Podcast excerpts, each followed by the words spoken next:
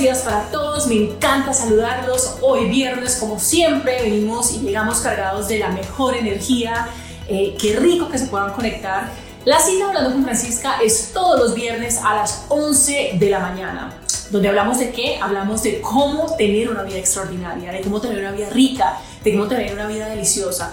Y ojo, cuando yo digo extraordinaria, no quiero decir que no haya problemas, no quiero decir que no haya momentos supremamente difíciles como los que estamos pasando eh, hoy en día. Pero lo que sí quiere decir es que cada día nosotros aparecemos con un sentido de amor, con un sentido de propósito, con un sentido de vulnerabilidad, abriendo realmente nuestro corazón y abriendo nuestras alas. Hoy me siento súper contenta porque hoy nace una nueva sección.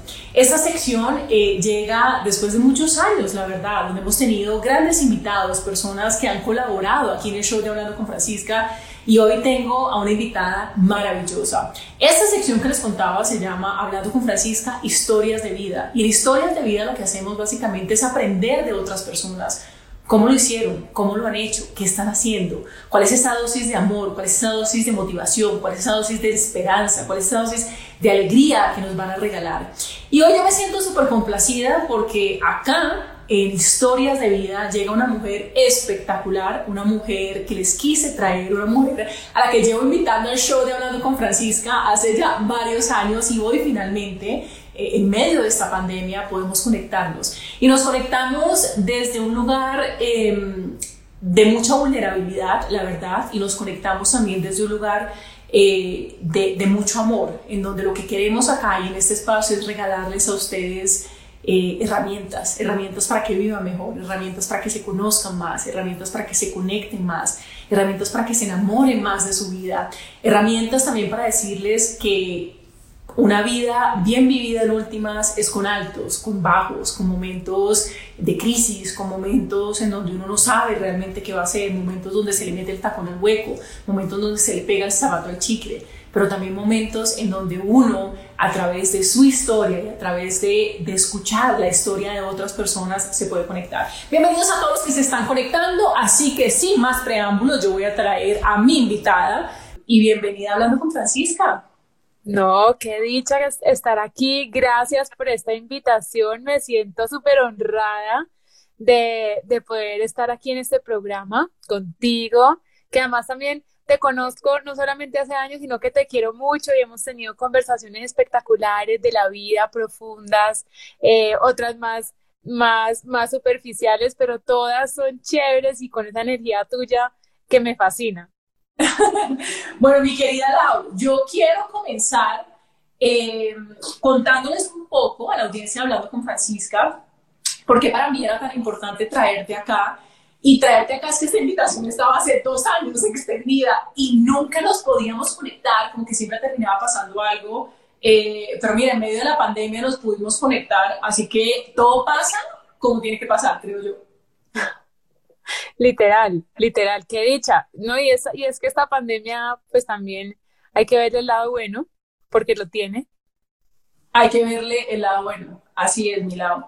Bueno, les quiero contar un poquito sobre Laura Ulloa, los quiero poner un poco en contexto para aquellos que no la conocen, que no conocen también su historia. Eh, y es una historia, como les digo, súper linda, es una historia súper inspiradora. Y les quiero contar un poco de quién es Laura. Miren, Laura estudió ciencia política y tiene una especialización en organizaciones, responsabilidad social y desarrollo, ambos títulos de la Universidad de los Andes.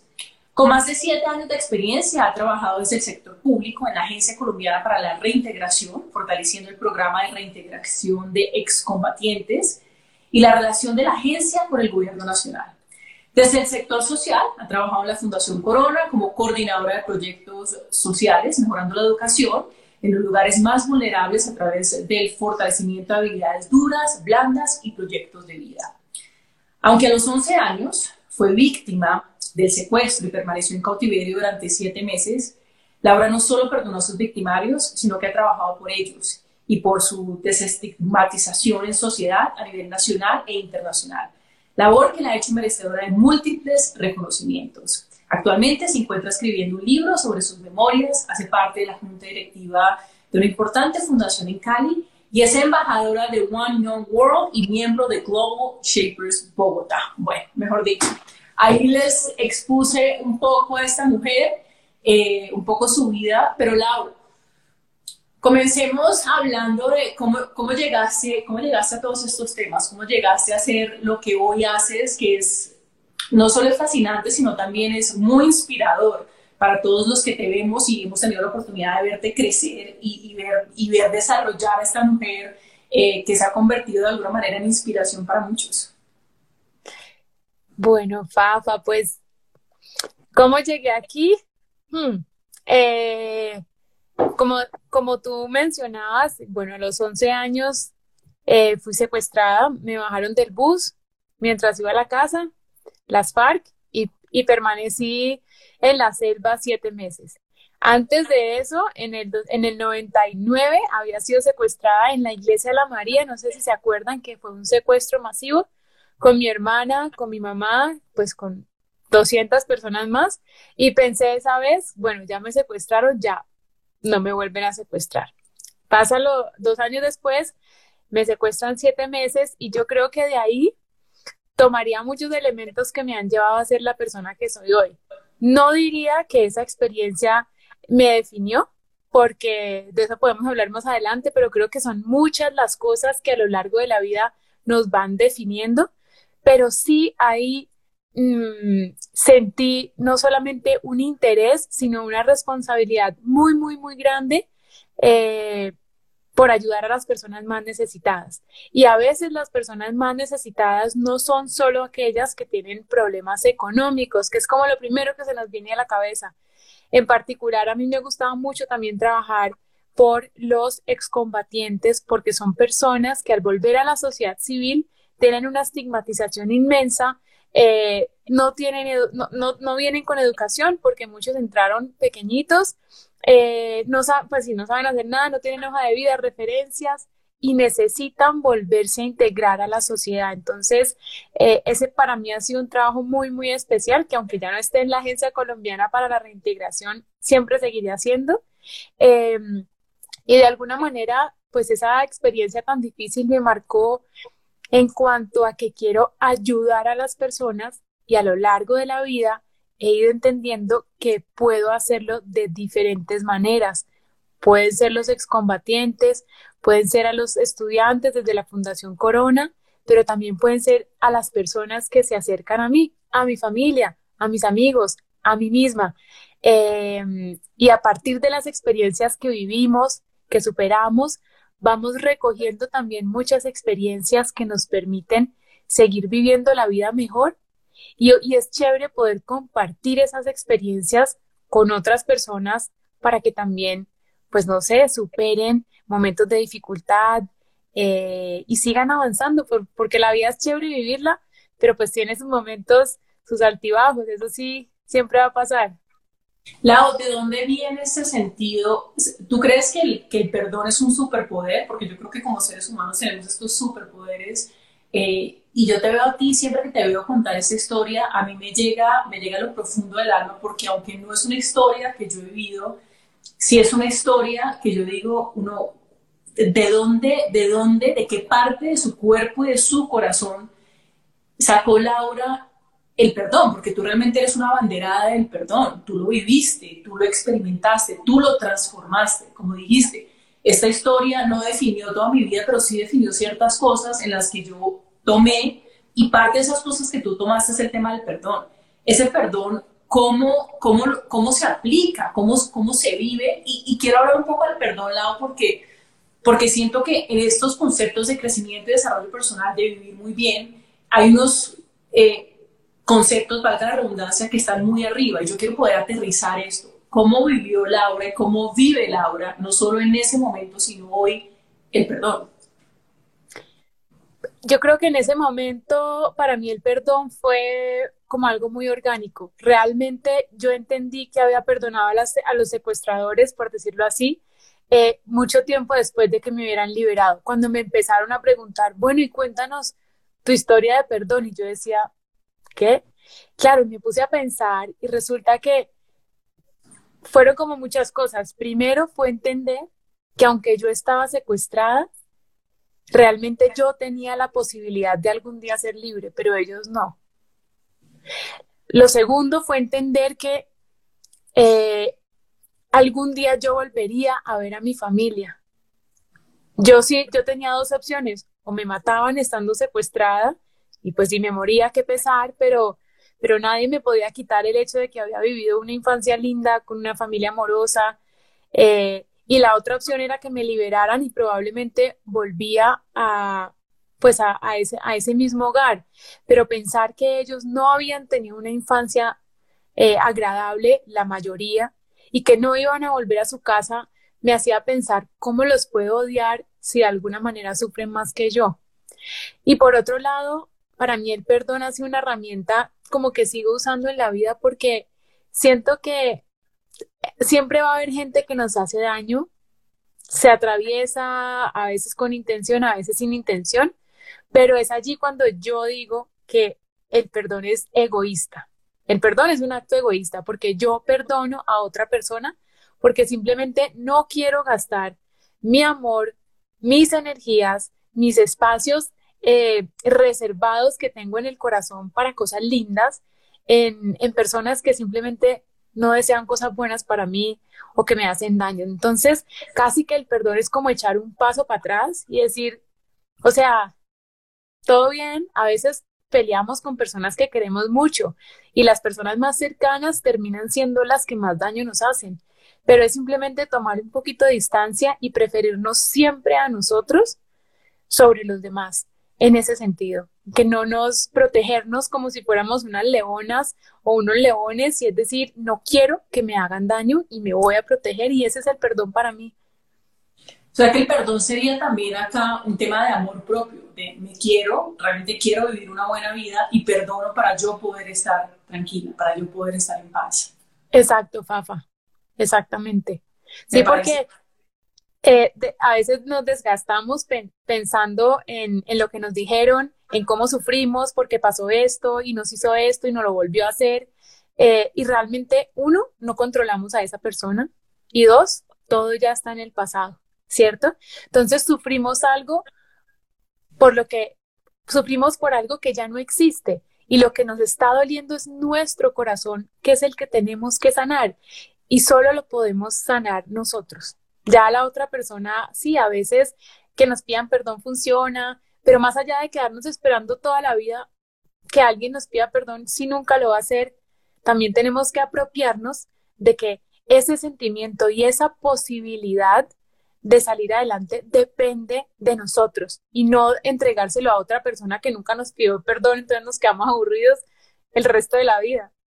Qué bonito lado porque muchas veces nosotros pensamos erróneamente que nuestra felicidad, que, que todas las cosas que nosotros vivimos de alguna manera dependen de otras personas y no nos damos cuenta de la capacidad que tenemos para manejar realmente y, conectarnos con todas esas cosas que nos conlleva, que conlleva ser, ser humanos. Y cuando nos conectamos a eso, como que decimos, ¿cuál es mi parte aquí? ¿Cuál es mi, cuál es mi responsabilidad en esto? ¿Y cómo tomo esto realmente para, para un aprendizaje, que fue lo que tú hiciste. Y me parece súper lindo este tema del perdón, porque nunca lo había escuchado de, de, esa manera, como que nunca lo había pensado como en el tema de amor propio, de yo me amo y no me quiero intoxicar, es como yo amo mi cuerpo y me amo tanto que no, no quiero ponerme veneno, ¿no? Eh, y me parece súper lindo. Yo escuché una frase, eh, el, el, el no perdonar es como tomarse un veneno y esperar a que alguien más muera, ¿no? Entonces es como básicamente eso. Lau, estos momentos de pandemia, estos momentos de crisis, estos momentos de encierro también, porque yo pensaba mucho en ti, pienso mucho en ti cuando las personas me dicen, Francisca, yo me siento encerrada con todo este tema de distanciamiento social, Francisca, yo me siento eh, secuestrada, ¿no? Por así decirlo. Y yo pensaba en ti porque yo decía, ¿qué es la libertad? Realmente, ¿qué es la libertad? ¿Qué es el secuestro? ¿Qué, qué es para ti todas estas cosas? Y más en estos momentos en donde, claro, estamos pasando todo esto tan difícil, pero tú lo viviste, tú estuviste en cautiverio durante siete meses, tú no podías ver a tu familia, tú no podías llamar a tu familia, tú no sabías en qué momento eso se iba a acabar. Eh, no, pues sí, ahí sí, uy, mucha tela para cortar de, de eso que acabas de decir, me encanta porque, a ver, ahora en pandemia por primera vez, digamos, hay muchas cosas en mi vida que a veces me recuerdan eh, de mi secuestro. Por ejemplo, si yo me hago al lado de una fogata, el olor a humo me, me transporta. Ponerme las botas de caucho eh, me transporta. Hay muchas cosas como que físicas que me transportan, pero no había sentido algo no físico que me transportara tanto como esta cuarentena, como sentirme encerrada, ¿cierto? Pero por otro lado, me pongo a pensar y digo, bueno, hay como muchas similitudes en, esto, entre el secuestro y una cuarentena. Una, que yo no puedo ir a ver a mis papás. Dos, eh, que tengo la incertidumbre de que no sé cuándo voy a salir. Cuando yo estaba secuestrada, tampoco sabía cuándo me iban a liberar, ¿sí? Y eso me afectaba horrible. O sea, yo decía que me digan que me demoro un año, yo espero, pero empiezo a contar los días desde ya. Pero ahorita hay total incertidumbre. Pero por otro lado digo, sé que estamos todos en esta situación por nuestro propio bien, ¿sí? Sé que estamos todos guardaditos porque nos estamos cuidando. Puedo ver a mis papás por FaceTime. Le pido a Dios todos los días que por favor no les vaya a pasar nada. Pero de alguna manera hay un poco más de control y sobre muchas otras cosas sí hay certidumbre, ¿cierto? Certidumbre de que hay no sé cuántos laboratorios e inventándose una vacuna, que ya la van a producir en Argentina, en Brasil, que México también la va a traer. Entonces, de alguna manera siento que cada vez nos vamos acercando o vamos teniendo más información de esto, cuánto va a durar, tal. Cuando estaba secuestrada, de lo más difícil que fue para mí, em, digamos, esos meses, fue no saber nada. Yo no sabía dónde estaban mis papás, yo no sabía si estaban bien, eh, yo no sabía cuándo me iban a liberar, ni si estaba cerca o lejos, y pasaban los meses y allí seguía. Pero algo que aprendí, digamos, en el secuestro, cosas que hice, también yo era una niña, pero creo que a veces uno se tiene que acordar de cosas que hacía de manera genuina cuando era niña, porque cuando somos adultos sí que nos sirven. Y una de esas cosas era que yo a veces por la tarde me acostaba, me ponía las cobijas y todo y empezaba a viajar en mi imaginación. Y me imaginaba entrando a mi casa, llegando del colegio, entrando a mi cuarto, viendo a mis papás, visitaba a mis abuelos. Eh, y todo esto era en mi imaginación y de alguna manera sentía que les, les hacía como un quite a los guerrilleros porque aunque estaba secuestrada, viajaba en mi libertad. Mi mente tenía, tenía libertad. Em, y eso es a veces algo, lo que, algo de lo que hago hoy en día. Yo no medito, no sé cómo meditar, pero antes de dormirme, eh, no sé, a veces me imagino cosas, me imagino cosas positivas, ir a mi casa, ver a mis papás, y creo que eso como que me ayuda en este, en este momento, pero sentirnos secuestrados, yo diría, ojalá la gente no se sienta así, porque una pandemia y un secuestro realmente son dos cosas completamente diferentes. Aquí tenemos alimentos, luz, comunicación con nuestras familias, estar completamente desconectados de las personas que amamos es horrible, o sea, uno no saber cómo están sus abuelos, cómo están sus papás, que nadie te, dé información de eso, es como vivir en otro planeta. Eh, entonces, más bien yo diría, enfoquémonos en agradecer lo que hay, ¿sí? Y no pensemos tanto en lo que no hay, en lo que nos, en lo que nos hace falta, porque cuando uno comienza agradeciendo, se da cuenta que tiene mucho. Y al final, cuando pasa a, pedir, dice, uy, no, ve, yo como que estoy pidiendo mucha cosa y en verdad yo ya tengo, pues de todo, lo, más importante que es lo básico. Entonces... y tocaste un punto súper lindo que es el tema del agradecimiento. Y tú me contabas que el agradecimiento, porque muchas veces nosotros sabemos y muchos, eh, los que se conectan todos los viernes, yo lo digo mucho y es, el agradecimiento es la emoción más elevada de todas. Es decir, yo no puedo estar en agradecimiento y simultáneamente en odio, simultáneamente en rencor, simultáneamente en envidia. Y cuando tocaste el agradecimiento, siento que es un punto muy importante y muy importante en estos momentos, muy importante cuando la vida se pone retadora. Muy importante es cuando sentimos que se nos mete el tacón al hueco, que se nos pega el zapato al chicle ¿Cómo vives tú ese agradecimiento? ¿Cómo sacaste ese agradecimiento de ahí y lo estás viviendo hoy en tu día a día? ¿Y cómo lo plantearías de una manera en donde la gente realmente pueda entender de manera muy sencilla cómo conectarse también con ese agradecimiento?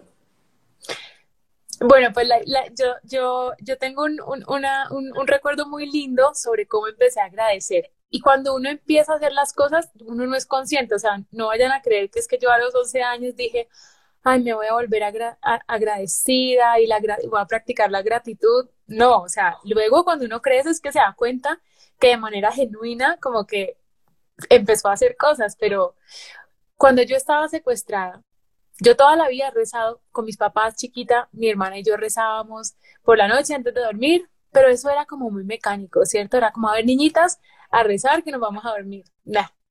Cuando me secuestraron empecé a rezar de verdad. O sea, yo decía, Dios mío, soy el único que me puede ayudar porque aquí nadie me quiere, aquí nadie me va a ayudar. Vos que estás por allá arriba, para mí bolas porque de verdad, o sea, no tengo a nadie más. Y sentir esa, sentirse uno tan solo, en esa soledad comprendí que había una conexión muy fuerte eh, con, Dios, como en, mi espiritualidad. Y todas las noches yo rezaba y después de rezar arrancaba a pedir, Dios mío, te lo pido, por favor, que me liberen, que no le pase nada a mis papás, esto, lo otro, que este guerrillero me deje de molestar, en fin, pedía y pedía y pedía hasta que un día, y eso pasó varios, varios tiempo, hasta que un día dije, pucha, qué pena con Dios. O sea, estoy pidiendo y pidiendo y pidiendo y no le estoy dando las gracias de nada. Y fue así como comencé a rezar, después agradecía y después pedía. Y así fue que me fui dando cuenta, uy, fue pucha, en verdad, después de agradecer, me daba cuenta que sí tenía cosas por las cuales sentirme feliz, ¿cierto? Porque ese día había comido tres veces, porque me habían dado leche en polvo, porque no había comido tres veces lentejas, sino que había habido también pasta.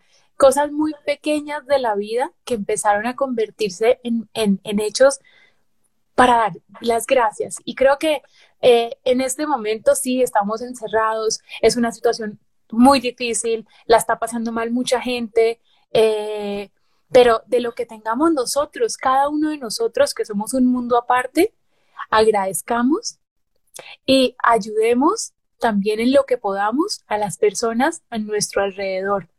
Porque yo siento que cuando la gente habla de ayudar a los demás, siempre es como, ah, pero yo no, no, pues no hago parte de una fundación, pues no conozco nada. Eh, y creo que lo más importante es ayudar, es estar allí para las personas. Nuestro primer anillo de, de, gente cercana a nuestra familia. ¿Están todos bien? ¿Alguien quiere hablar? A veces la gente quiere es que uno esté ahí para oír. No, no quieren un consejo, quieren a alguien a quien le puedan contar que se han sentido frustrados, aburridos, ¿sí? Y esa también es una forma de aportar a este mundo. Entonces, sintámonos que todos somos muy importantes para la humanidad y nuestro papel en la tierra es igualmente importante. Y ayudar es así de sencillo, es estar allí. Algunos podrán ayudar con un poquito más de platica, eh, otros tal vez no, pero solo nosotros, nuestra propia existencia, no se imaginan a cuántas personas podemos apoyar solo con estar allí. Qué lindo, qué lindo ese mensaje, Lau, porque como dices tú, muchas veces uno siente que tiene que llenarse, llenarse, llenarse, llenarse un montón para poder ayudar, para poder inspirar, para poder, tocar, para poder dar. Pero son cosas muy sencillas eh, que realmente podemos hacer en este día a día que nos transforma como seres humanos y que nos vuelve a conectar con todas esas emociones que son importantes, que son vitales. Yo creo que por primera vez en la vida muchas personas se ponen en una situación en donde, en donde tocó mirar hacia adentro y tocó mirar cuál, qué, qué es lo mejor de mí. Pero lo mejor de mí también muchas veces es lo peor de mí, pero está bien, porque eso también eh, soy yo como ser humano, con toda la complicidad que esto conlleva. Lau, yo ahorita pensaba y decía, la confianza, siento que es bien importante en estos momentos, es como la confianza en que esto va a pasar, la confianza en que esto va a estar bien, la confianza en que el corazón sana, la confianza en que sí podemos y vamos a salir adelante. Pero en tu caso de confianza, eh, en ese momento, en cuando, cuando tú, cuando a ti te bajan del bus para secuestrarte y tú te das cuenta que la persona que te vendió de alguna manera era una persona que era muy cercana a ti y se rompe siento yo, una confianza infinita. Uno cómo vuelve a confiar después de que lo han traicionado a uno de la manera más, pues de una manera en que uno no se logra ni imaginar. ¿Cómo, cómo vuelve Laura a construir una confianza y la confianza que se necesita para poder salir adelante en estos momentos de pandemia? Hmm. Bueno, ese es un punto, digamos, ese es un punto muy, muy importante cuando hablamos de, del perdón, porque está completamente atado. O sea, la confianza y el perdón van de la mano. Yo siempre digo que, bueno, para mí fue cuando a mí me secuestraron, ¿sí? A mí me bajaron del bus milicianos de la guerrilla, es decir, estaban vestidos de, de civil. Em, y cuando me entregaron a la guerrilla, una hora después, el hombre que me bajó del bus me abrazó y me pidió perdón y me dijo, Laurita, perdóneme, usted le va a ir bien. En ese momento, o sea, imagínate, me acababan de secuestrar, me acaban de decir que eran las FARC, que estaba secuestrada, que me callara, que no los mirara. Yo estaba, o sea, aterrorizada y este hombre de repente me dice, Laurita, perdóneme. En ese momento, Fa, me transporté al día anterior, que llegué a almorzar a la casa y mi mamá me contó que el, el jardinero de la casa, bueno, que le habían dicho que el jardinero se había metido a la guerrilla. Y lo primero que yo le dije fue, mamá, está loca, ¿cómo se te ocurre si Efraín es un amor? Y con Efraín, que se llamaba así, eh, íbamos al bosque, sembrábamos maticas. Bueno, yo a Efraín lo adoré y siempre lo voy a decir porque también eso está en el pasado, eso fue antes de que me secuestrara. Eh, después supe pues que era, era él y me dio mucho pesar más que dolor por mí, me dio mucho pesar por él. Porque de nuevo, de alguna manera yo sabía que podía volver a salir adelante, pero él se había tirado la vida haciendo algo que realmente no necesitaba hacer. A él lo cogieron y lo metieron a la cárcel y estuvo en la cárcel muchos años hasta que murió en la cárcel. Em, pero lo que pasa entre el perdón y la confianza es que cuando a mí me, a, cualquiera de nosotros nos causan dolor, ¿cierto? Por primera vez. Y nos piden perdón. Perdonar no es fácil. Primero que todo, partamos de ahí. Y para perdonar no hay una receta mágica de, vea, espérese dos a tres meses, tome agua, deje el café. No, no, no. Para perdonar, y no importa si es que a una le, le robaron dos mil pesos y a la otra le, le robaron el novio, el dolor que experimentamos no lo podemos comparar con otras personas, así haya sido lo mismo. Cada uno de nosotros es un mundo aparte, ¿cierto? Entonces, cuando nos piden perdón, uno es, tomémonos el tiempo que necesitamos para perdonar y cuando perdonamos y nos liberamos y volvemos y sanamos y nos vuelven a fallar, allí se rompe la confianza. Entonces no se trata de decir, no, ya lo perdoné y me volvió a hacer esto y vuelvo y lo perdono y vuelvo y lo perdono. No, no, no, no. Es que perdonar, eh, el perdón se gasta, ¿cierto?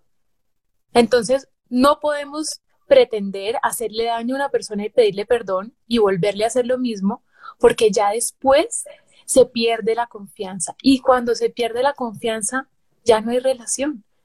Es muy difícil, de, y relación de cualquier tipo, amorosa, de amigos, de familia. Entonces hay que tener mucho cuidado con esa carta, ¿sí? Porque perdonar no es ahí salir a, a pedir perdón a lo loco, sino ser consciente de esa nueva oportunidad porque puede ser la última.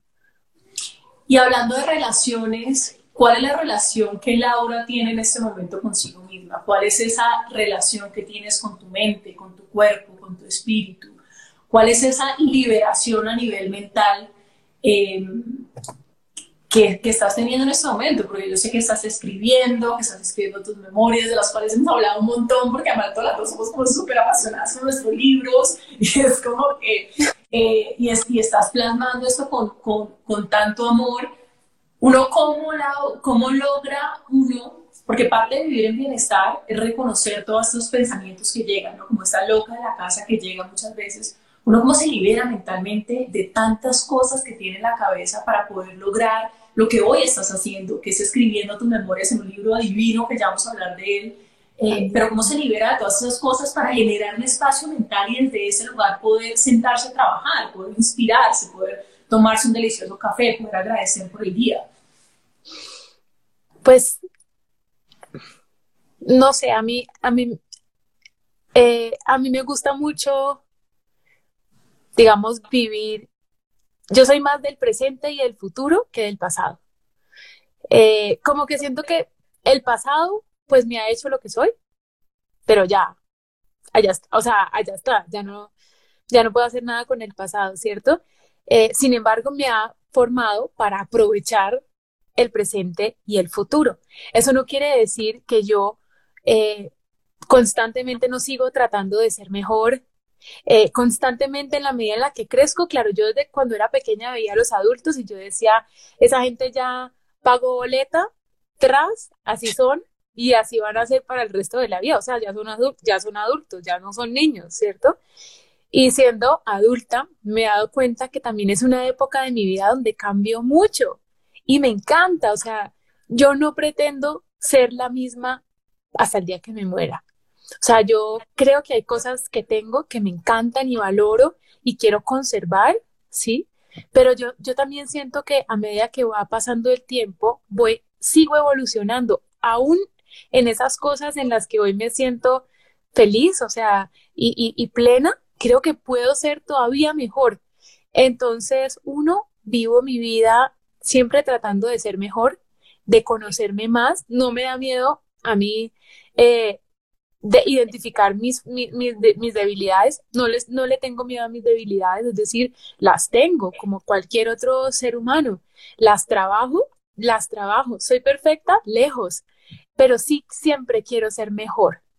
¿sí? Y sentirme mejor persona, sentir que eh, soy mejor persona para este mundo, para ese, así sea para ese grupito pequeño de personas que me rodean, de mi familia, de mis amigos, pero para ellos quiero ser mejor persona. Eh, y, y, por eso, a lo largo también de la vida, ayer hablábamos contigo, Pa, esa, esa, esa cosa tan importante que se ha vuelto el propósito, ra. O sea, como que es como, no sé, como el título de la vida de uno se va a volver el propósito. Y resulta que he cambiado de propósito tantas veces en mi vida. A veces, en este momento, puedo tener uno, pero como también tenemos un futuro por delante, no sé la vida a dónde me va a llevar. Entonces, así como hay pilares que probablemente siempre llevaré, o sea, para mí el trabajo social, para mí la gente es algo que, que estará siempre muy cerca, ¿sí? Pero quizás se encuentre a lo largo de los años otros propósitos y, otros, y otras metas por cumplir. Eh, y no me quiero quedar solo con uno, porque me parece que es un poquito aburrido. Tengo un propósito. No, no, no, ¿y qué tal que ya lo cumpla? ¿Qué más hago en esta vida? O sea.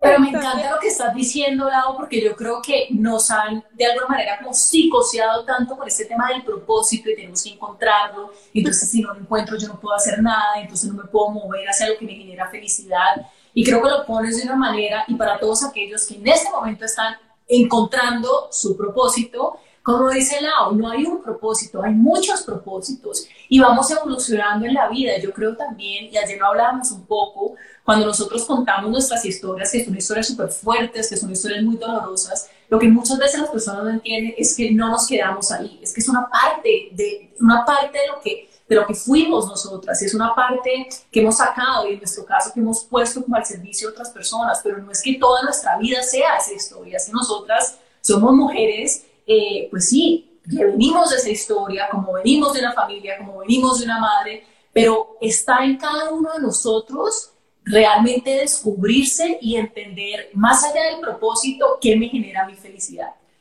Entonces, cuando yo te escucho, me parece súper lindo y súper importante para la audiencia hablando con Francisca, porque en últimas es lo que a ti te genera felicidad y tu felicidad irradia y contagia a muchas personas y la felicidad puede ser con algo súper chiquitico o puede ser con algo súper grande. Así que gracias por contarnos eso porque siento que es súper importante y cuando estamos como en esta búsqueda, como que si no lo encontramos de alguna manera nos sentimos como muy fracasados.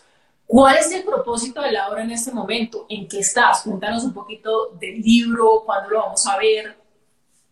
Bueno, el propósito de Laura en este momento es levantarse todos los días todos los días me levanto, me hago uno y hasta tres cafés eh, y me pongo a escribir. O sea, si no hubiera sido por esta cuarentena, y aquí soy súper súper honesta, estaría más atrasada, pues, que ni para dónde, pero estoy muy contenta porque ya terminé el primer borrador del libro, fue muy chévere escribirlo. Eh, para mí es mejor, pues siempre ha sido más fácil hablar que escribir. Creo que ayer también hablábamos de esto. Y sentarme a escribir, cuando uno escribe, es mucho más profundo lo que uno siente. Porque, claro, tú estás hablando y tienes un interlocutor y te responde y tal, pero escribir eres tú y solo tú, entrando adentro en esos, en esos momentos de, dificultad que tuviste, analizándonos, eh, cómo se veían, cómo olían, ¿no? Como pones alerta a todos tus sentidos. Y entonces escribir ha sido un proceso muy bonito. A veces lloro, pero también siento que lloro porque vuelvo a momentos muy duros, pero se me pasa porque ya pasaron. Eh, a veces también me río de cosas que pensaba cuando era chiquita que yo digo, no lo puedo creer, o sea, pero yo en qué planeta vivía. Em, pero ha sido una experiencia muy linda. El libro, espero que salga el año entrante, por ahí, por esta época. Eh, es un libro que estoy tratando de escribir como si fuera una niña de 11 años, como si yo estuviera relatando lo que sucedió a veces como si tuviera 11 años, a veces como si tuviera 30, que ya tengo 30. Eh, entonces es muy chévere porque a mí me encantaría que los, los niños pudieran leerse este libro, tanto los niños como los adultos, porque este libro va a ser como una película mm, para, para niños de 12 años que de alguna manera tipo mentiroso, mentiroso o algo así, que la entienden de una manera los niños y la entienden de otra manera los adultos. Entonces, ese es el esfuerzo que estoy haciendo. Va a ser un libro muy especial. Espero que, bueno, poderles contar cuando salga. Em, y ese es mi propósito. Y después de que escriba el libro, vendrán otros. Eh, aprenderé otras cosas. A mí me encanta aprender cosas nuevas. Ahorita me metí a Duolingo, a una clase de francés. Eh, yo necesito estar como aprendiendo cositas, a, cocinar al principio de la cuarentena que me dio durísimo, o sea, no, tenaz, ahí sigo, pero hay unas cosas que, que la logro y otras que no, y por ejemplo, yo chiquita hice todos los deportes y en todos fui pésima, o sea, no, creo que competí muy poquitas veces, pero realmente a mí lo que me gusta es la competencia como conmigo, es es probarme a mí que puedo. Eh, y si a veces fracaso, es como suficiente saber que lo intenté. No sé, em, para mí esa, eso ya es una victoria. O sea, me embarco en un nuevo proyecto, a veces no me salen bien las cosas, pero pues lo intenté y lo termino. Eh, y eso, pues eso me gusta hacer en la vida. Vamos a ver qué, qué hago después de que publique este libro. Y me encanta el lado porque yo creo que en este momento, y es, y, es, y es bien gracioso porque en este momento también, y lo hacemos a lo largo de nuestra vida, y es que nos comparamos con el éxito de otra persona, pensando que el jardín es mucho más verde del otro lado. Y básicamente lo que te estoy escuchando en este momento es que tú estás contigo, es decir, la competencia, por así decirlo, es contigo misma, pero uno cómo llega a ese punto en donde casi que porque además eh, tú eres súper linda porque cada, yo siento que cada, cada cosa que yo hago, tú me la celebras, ¿no? Con este, con este amor y esta euforia y este, ¿no? Como que de verdad y genuinamente eh, me ayudas a celebrar las cosas, me pones mensaje, me, uno cómo llega a, a ese punto de, de, de, verdad y de todo corazón desearle cosas grandiosas a otras personas, que en últimas, como somos un espejo, en últimas de la estoy es también como, ¿no? Como, como mirando en mí mismo, pero uno, ¿cómo llega a ese punto de,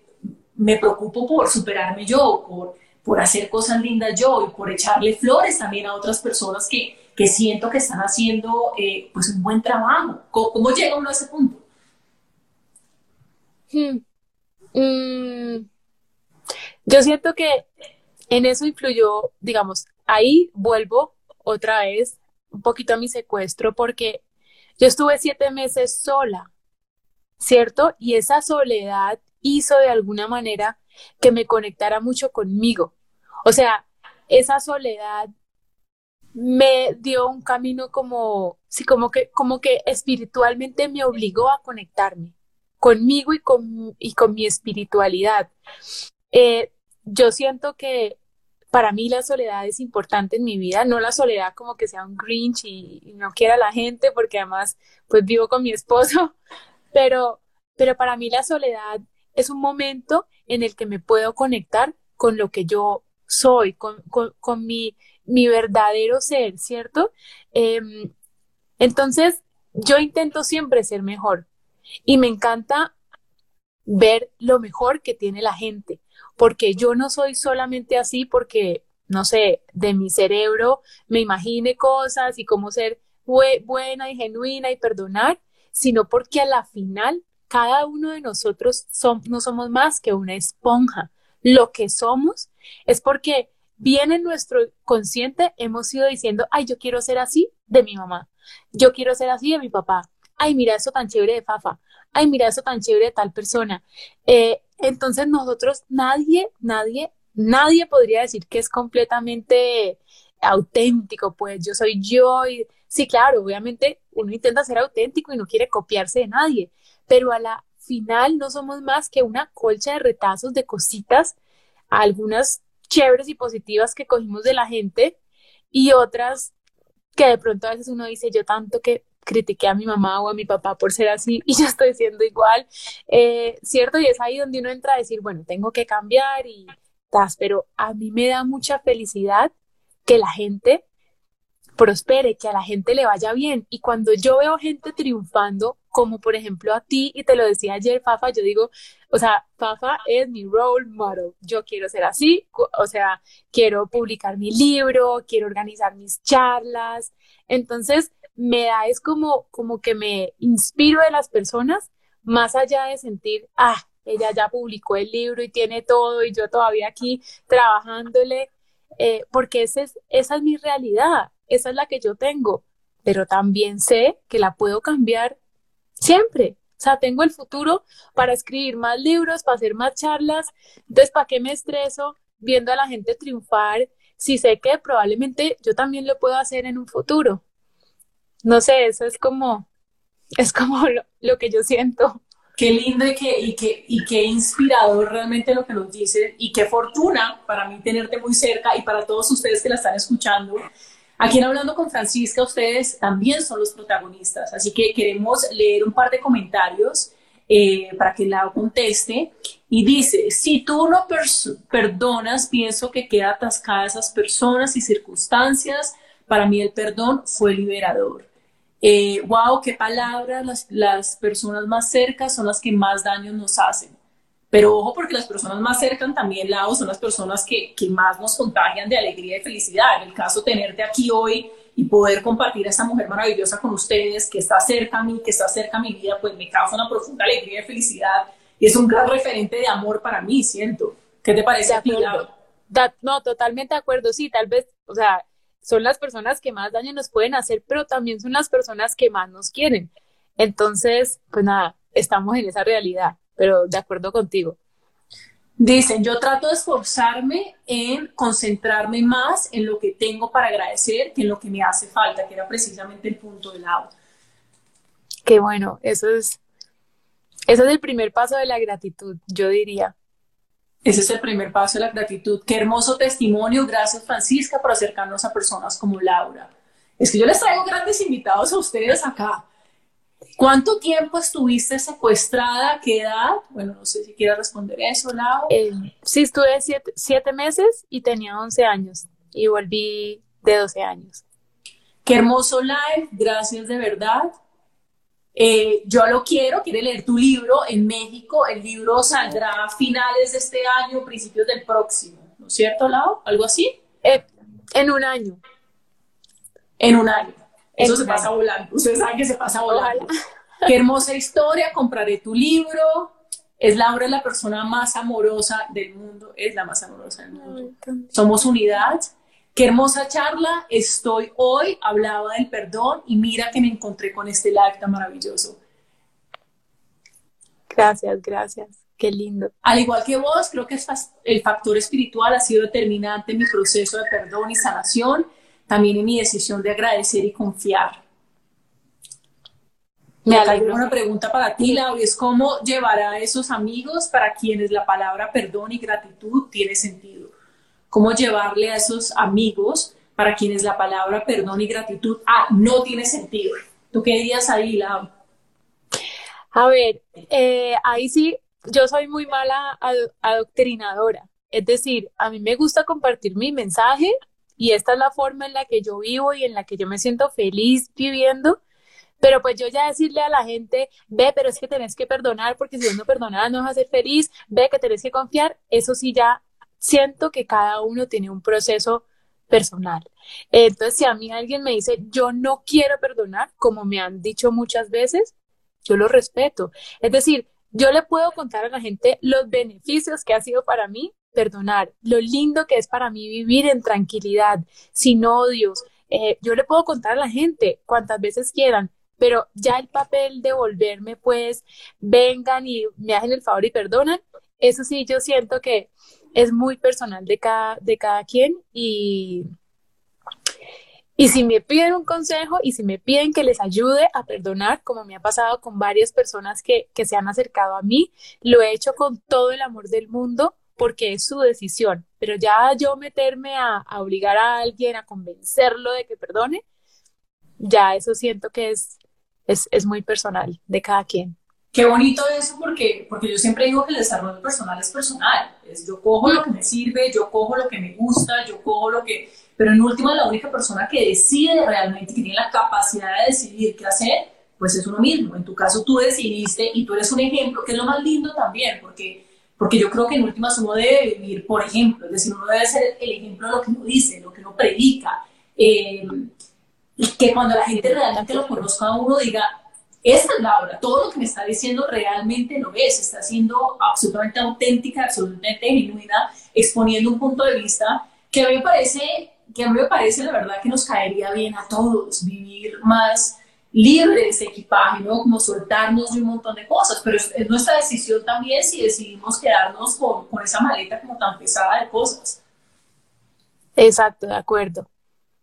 Aquí me dicen, qué bonito ser humano, lleno de gratitud y amor. ¿Qué prácticas espirituales has tenido tú en tu vida, Lau? Bueno, yo muy, sencillita, la verdad. Eh, yo rezo todos los días por la noche em, y como les contaba, después de que termino de rezar, siempre doy gracias y, siempre después pido una que otra cosita. Ese es como, es como días. una que otra cosita. Pero, pero, me demoro mucho más dando las gracias.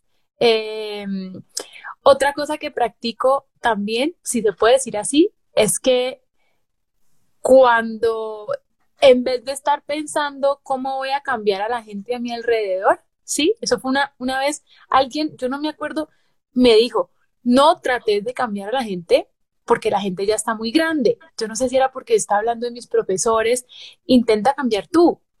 Eh, y a mí eso me, me encantó y desde allí yo siento que en mi vida constantemente, en la vida tenemos muchas relaciones, es que uno no se da cuenta, pero uno, uno convive, uno se relaciona con mucha gente que quiere mucho, eh, pero que a veces no entiende, ¿cierto? Porque creció diferente a uno.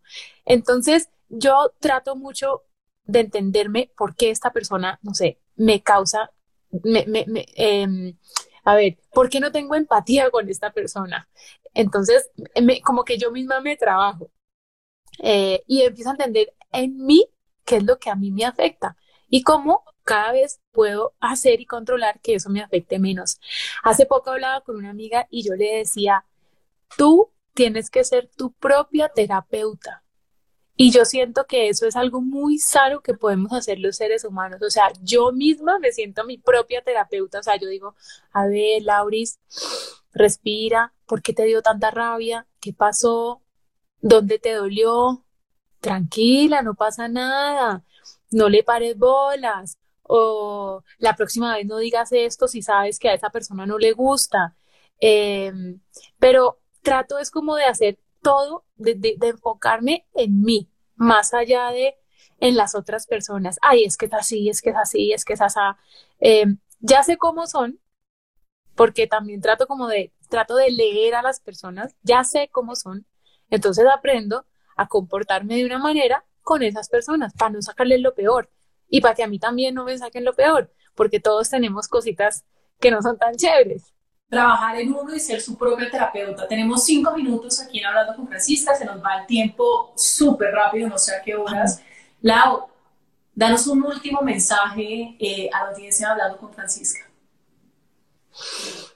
Bueno, pues un último mensaje sería, miren, yo, yo siento que yo no sé cuántos años voy a vivir, pero yo quiero disfrutar mi vida. Yo quiero ser feliz. Eh, y, yo quiero ser feliz con, con, con, lo que tengo y no con lo que me hace falta. Volvería a decirlo. Cuando uno pasa por una experiencia tan difícil, como la que pasaste tú, o la que pasé yo, uno siente que lo pierde todo. O sea, uno siente que no hay nada que le devuelva a uno su, su anterior ser, ¿sí? Su, su paz, su tranquilidad. Y cuando uno lo pierde todo y empieza a darse cuenta de los detalles de la vida. O sea, yo por mucho tiempo pasé en mi casa antes de que me secuestraran sintiendo que tener papás, que tener hermanas, que tener comida, un techo, era obvio, ¿sí? Como siempre lo voy a tener, eso era algo que siempre iba a estar allí. Y el día que no lo tuve y que no lo tuve por mucho tiempo y lo volví a recuperar fue como volver a nacer y volver a darme cuenta que realmente lo que a mí me hace feliz no son las cosas, sino las relaciones. Lo que a mí realmente me hace feliz es la gente que tengo al ladito mío. Em, es, son las pequeñas victorias, son las pequeñas cosas. Entonces yo les diría, agradezcan lo que tienen, vivan contentos con lo que tienen y no piensen tanto en lo que les hace falta y saquen de los demás lo mejor. Si ven a una vieja con un cuerpo espectacular, que dicha ese cuerpo, tal vez voy a trabajar un poquito más por esto y esto. Si ven a una persona triunfando como Fa, digan que bacano esa vieja, todo lo que, lo que ha hecho, eh, voy a tomar de ella esto que me gusta y esto y esto, porque quiero irme por ese, por ese camino. Em, y realmente algo que yo les diría, o sea, olvídense de eso, es, es de, de querer algo que tienen los demás, porque todos, la vieja del cuerpazo, Fa, toda la gente exitosa y que uno ve en redes o en, bueno, donde sea, también se ha esforzado por llegar allí. Entonces, nosotros mientras tengamos vida, esforcémonos por esas cosas que queremos, dejemos de lado como la envidia y esos sentimientos que yo creo que frenan mucho. A veces es normal, sí, yo a veces también digo, ah, ya quisiera haber publicado mi libro, pero pero, pero enfoquémonos más bien en sacar de los, de los demás lo mejor y en nutrirnos de eso para seguir construyendo la vida de cada uno que es diferente y será siempre diferente a la de otras personas. Qué mensaje tan lindo, qué mensaje tan inspirador, Lau. Qué bendición tenerte en mi vida, tenerte en mi camino, qué bendición tenerte hoy hablando con Francisca. Gracias por aceptar esta invitación, gracias a todos los que se conectaron. Recuerden que este live va a quedar acá va a quedar dentro del feed de Instagram para que ustedes lo estudien, para que ustedes la, la, sigan escuchando. Es una maravilla tenerte como amiga y es una maravilla realmente tener, eh, tener la posibilidad de contagiarme de contagiarnos a todo lo que hoy nos escucharon y nos va a seguir escuchando. Gracias por lo que eres, gracias por lo que estás haciendo y gracias por tu autenticidad y tu genuinidad con todo lo que haces. Mira, te mando un beso, te quiero de todo corazón y espero que este camino nos siga uniendo para ayudar, para transformar, para hacer, para crear y ante todo para sentir. Gracias, mi Tan linda, mi fam. Te mando un beso y un abrazo muy especiales. Gracias por esta invitación. Fui feliz hablando contigo, compartiendo con todos los que se conectaron. Gracias también por, por, por, por tú inspirarnos tanto, eh, por esa fuerza, por esa alegría, por ese positivismo que nos contagia. Eh, y también porque sigamos siendo amigas por muchos, muchos, muchos años más. Te quiero mucho. Un abrazo, un beso. También te Gracias quiero. a todos. Besos. Chao. Un beso, chao.